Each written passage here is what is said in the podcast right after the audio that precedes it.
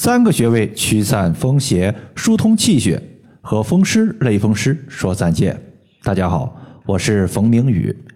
有位朋友他说我一直有风湿性关节炎的问题，一直都特别喜欢冯老师家的四厘米艾条，一直也在用。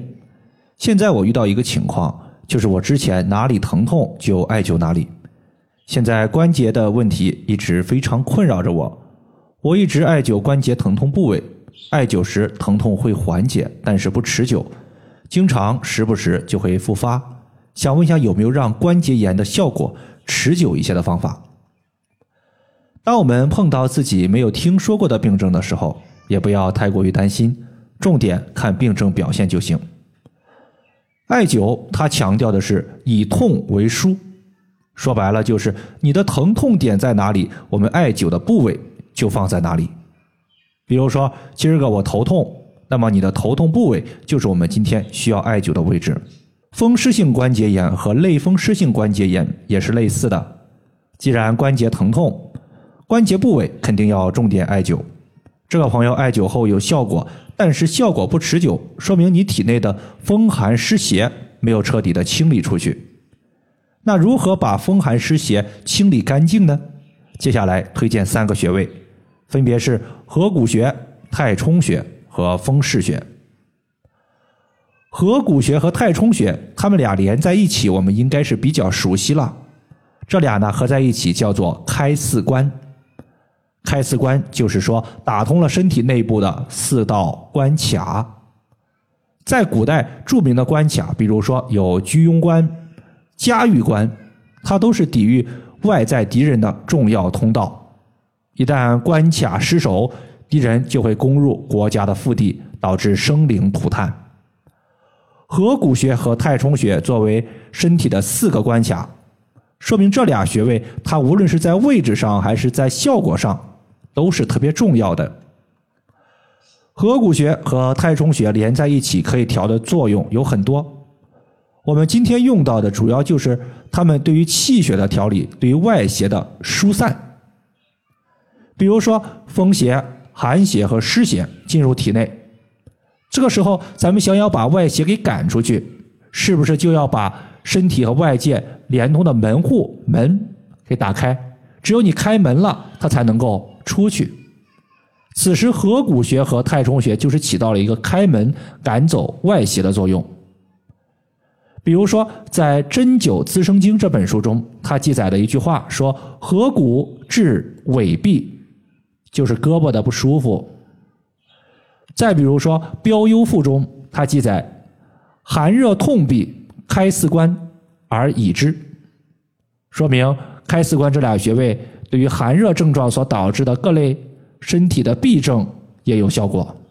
再比如《扁鹊神应针灸玉龙经》中，它记载的是手臂膀痛红肿合谷，手臂挛不能握物合谷痛泻之。麻补之，其实啊，从古代到现代，开四关它都是调节痹症的特效穴位。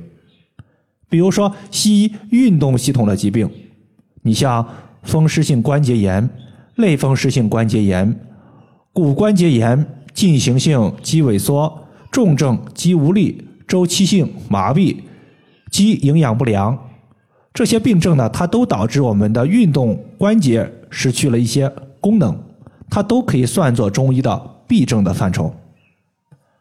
合谷穴它在我们的手部虎口位置，属于大肠经，而大肠和肺是表里关系。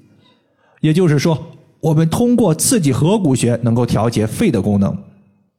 肺主气，全身的气都是依靠肺的呼吸来提供的，因此合谷穴艾灸后能够调节全身的气。那么气有啥作用？气它可以推动血液运行，气越足，血液跑得就越快，气血流动的速度就越快，外邪被驱赶的效果就越强。而且气从阴阳的属性说，气为阳，我们经常说阳气阳气，对吧？阳气足，它能够驱散体内的寒气。不少朋友一变天腿就疼，说明寒湿邪气比较重。阳气足了，就相当于是在体内安了个小太阳一样，既可以温暖自己，也能够散寒。第二个穴位呢，咱们要说的是一个太冲穴，它隶属于肝经，肝主藏血，气为阳，血为阴，阳气和阴气它是相辅相成的，缺一不可。就像世界上有男人，他也必须要有女人，这就是所谓的一阴一阳。如果世界上只有男性，或者是只有女性，那么我估计人类世界可能早就不复存在了。所以阳气它必须搭配充足的血液才能够发挥作用。毕竟阳气它是气态，是没有形体的，必须依附在有实体形态的血液身上，它才能够起效果。太冲穴是肝经的原穴，可以疏调肝脏，给身体储备充足的血液。合谷穴和太冲穴，我建议大家可以先涂抹蓝色的艾草精油在穴位上，然后手持刮痧板进行刮痧，因为它俩一个在手的虎口，一个在第一的脚趾缝，都能够非常轻松的刮到。而刮痧对于驱散体表的邪气的作用要强于艾灸。比如说，我们刮痧后出现的痧，它就是体内经络的淤堵。它的垃圾毒素的外在表现，垃圾被清理出去了，经络就通畅了，气血的运行也就好了。当我们的刮痧之后，经络通畅了，此时你再艾灸就能够非常容易的把阳气给补进去，而不会出现我艾灸的时候感觉灸不进去，只是单纯的皮肤发烫，这就是局部的淤堵比较严重。太冲穴是在我们刚刚说的第一脚趾缝，顺着脚趾缝往上推，推到两个骨头夹角的前方凹陷处就是太冲。最后还有一个穴位叫做风市穴，也是非常关键的穴位。风市风市就是风邪汇聚的集市，体内的风邪容易在风市穴积聚，我们正好艾灸风市穴，把风邪、寒邪、湿邪一网打尽，排出体外。风市穴，我们一般来讲呢，就是站立的时候，把手并拢，然后贴着我们的腿，然后中指的指尖所对的位置就是风市穴。综上所述，合谷穴加太冲穴打通了外邪出去的口子，风市穴把体内的风邪一网打尽，就算没有消灭干净的，也可以及时从开四关所打通的口子外排出去，风寒湿邪少了。那么风湿和类风湿发作的频率就低了。以上就是我们今天所要分享的主要内容，感谢大家的收听，我们下期节目再见。